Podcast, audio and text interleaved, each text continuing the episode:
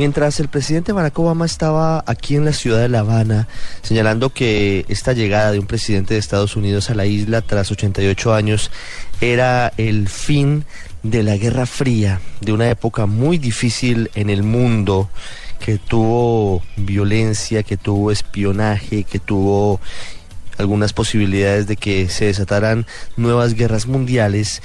En Bruselas se vivía una nueva etapa difícil para la humanidad que tiene que ver con el terrorismo de grupos islamistas, que no islámicos, y ya vamos a precisar esa diferencia con nuestro invitado. Algunos simpatizantes de ISIS, de Daesh, como les dicen en Europa, aunque a ellos no les guste, se inmolaron en el metro de Bruselas y en el aeropuerto de la misma ciudad, dejando más de 30 muertos y más de 300 heridos. Entre los heridos hay dos colombianos y entre los desaparecidos hay algunos compatriotas igualmente. Para entender lo que está pasando, lo hemos hablado aquí en varias oportunidades, pero siempre ocurren nuevas cosas y hay nuevas aristas sobre el Estado Islámico y sobre lo que pasa en Siria, en Irak y en esa zona tan rica y tan bella del planeta como es Oriente Medio, está con nosotros el profesor Mehmet Oskan. Él es asociado en Relaciones Internacionales de la Academia Política Turca y es director de la Agencia de Cooperación y Coordinación Turca para Sudamérica. Señor Oskan, gracias por estar con nosotros en Blue Radio. Gracias, gracias por invitarme. Yo quiero primero preguntarle cómo se puede entender, obviamente es ilógico y es absurdo lo que están eh, cometiendo los terroristas en Bélgica y en París y en Siria y en Irak, pero ¿cuál es la lógica de esas personas? ¿Por qué llegan al nivel impensable de inmolarse, de suicidarse con el fin de provocar esta destrucción y reivindicar ataques a nombre de, grupos islamistas como el Estado Islámico? Mira, yo creo que las motivaciones de ISIS pueden ser varios, pero igual ahora sabemos que ya ISIS fue atrás de este ataque, ese fue muy claro, ya los anunciaron también, incluso unos, una, una de personas que estaban sospechadas para atacar fue detenida en Turquía hace tres meses y enviaron a a, Holanda para que miran es, posiblemente un foreign fighter que, quería de Daesh, pero parece que no lo, no lo cuidaron. Pero lo que el punto general es que, mira, lo que 11 eh, de septiembre lo que fue para Estados Unidos eh, es lo mismo ahora lo que es en Europa. estamos viendo en Europa un 11 de septiembre de Europa. El de lo que significa para Estados Unidos, ese tiene lo mismo significado para Europa. Pero el punto es entender su lógica y resolverla. Ahora ISIS lo que está presentando es una lógica, es una atractividad, es una aura para, el, para todo el mundo que la gente oprimida, la gente no esté contenta, puede ser inmigrantes en Europa, puede ser otras personas viviendo abajo, bajo de régimen dictatorial en Medio. Ese, eso ofrece una, una, una cosa algo llamativa la gente se va por ese. Entonces la gente está dispuesta igual matar su mismo para algunas cosas. Aunque igual yo personalmente entrevisté a alguna gente que se fue, se fue, se fue a ISIS para pelear con ellos. Ellos tienen menos entendimiento de religión islam. E incluso muchos de ellos no tenían, no tienen una vida religiosa antes de participar a ISIS. Entonces, yo creo que es, hay que eliminar esta aura en Siria. Igual este tema viene, como ustedes saben, eh, por esta crisis de Siria y Irak, porque tenemos un hueco allá que está llenando, ISIS aprovechan de la situación.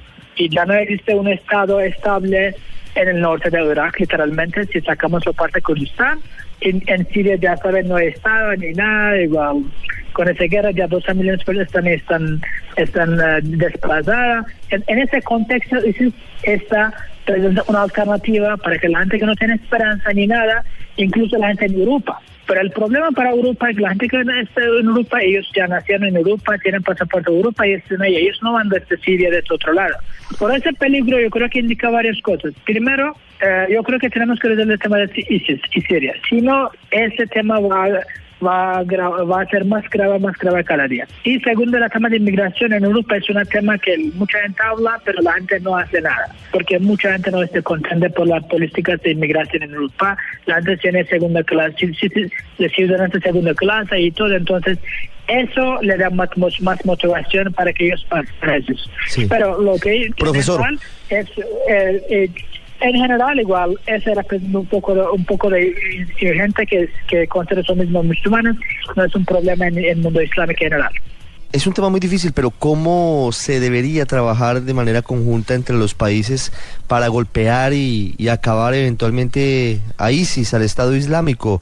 Hemos visto recientemente coaliciones, incluso Rusia, que se ha mostrado reacio a apoyar un golpe o la salida de Bashar al-Assad del poder en eh, este país, en Damasco y en sus ciudades, eh, también ha intensificado ataques contra el Estado Islámico. ¿De qué manera debe trabajar el mundo?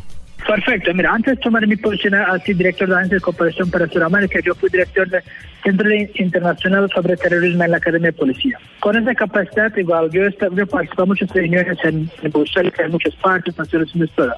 Lo que yo entendí ese tiempo, había menos comunicación y menos compartir inteligencia.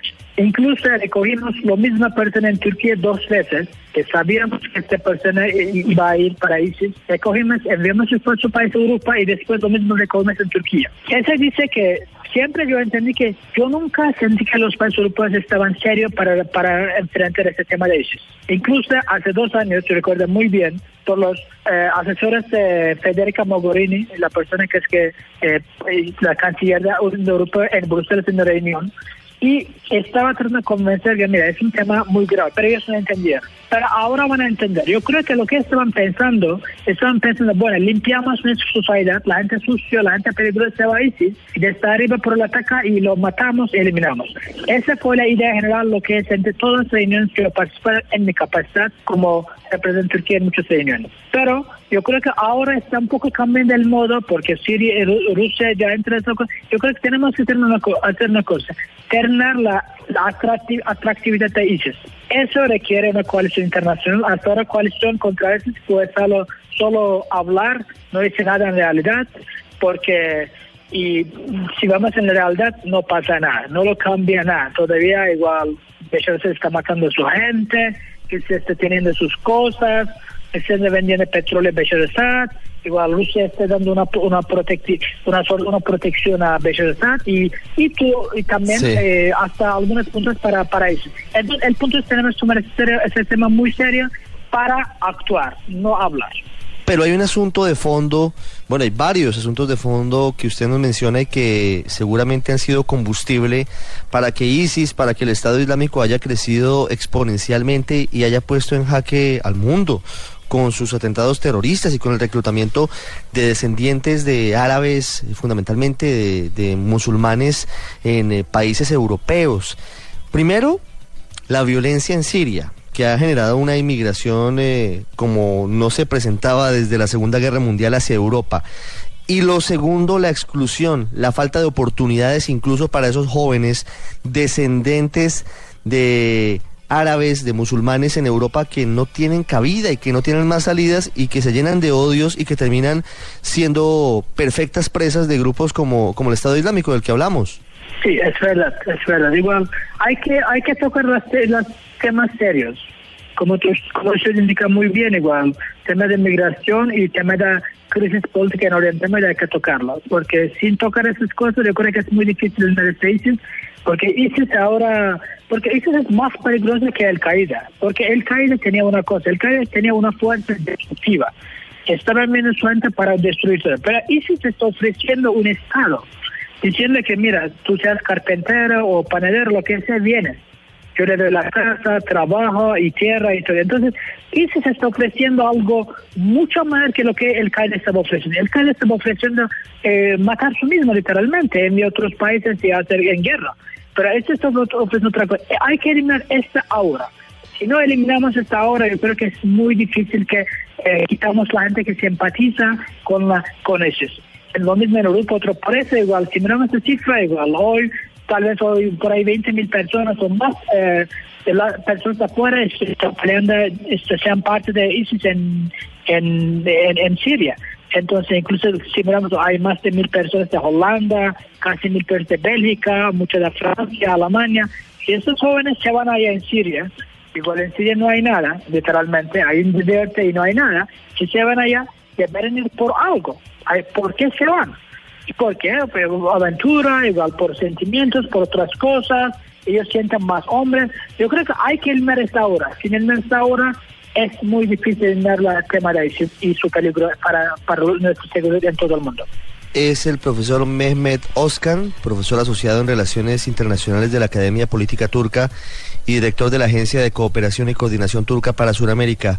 Profesor Oskan, gracias por ayudarnos a seguir entendiendo lo que hay detrás del Estado Islámico, detrás de ISIS, en relación con el, el último hecho violento. Diariamente hay centenares de asesinatos por parte de ISIS en Siria, en Irak, pero el último y golpea más, tristemente nos damos cuenta de una forma mucho más cruda porque ocurrió en Europa en una ciudad como Bélgica, en donde hay más de 30 muertos y 200 heridos. Profesor, gracias de nuevo por estar con nosotros aquí en Blue Radio. Muchas gracias por ustedes. Muchísimas gracias por ustedes.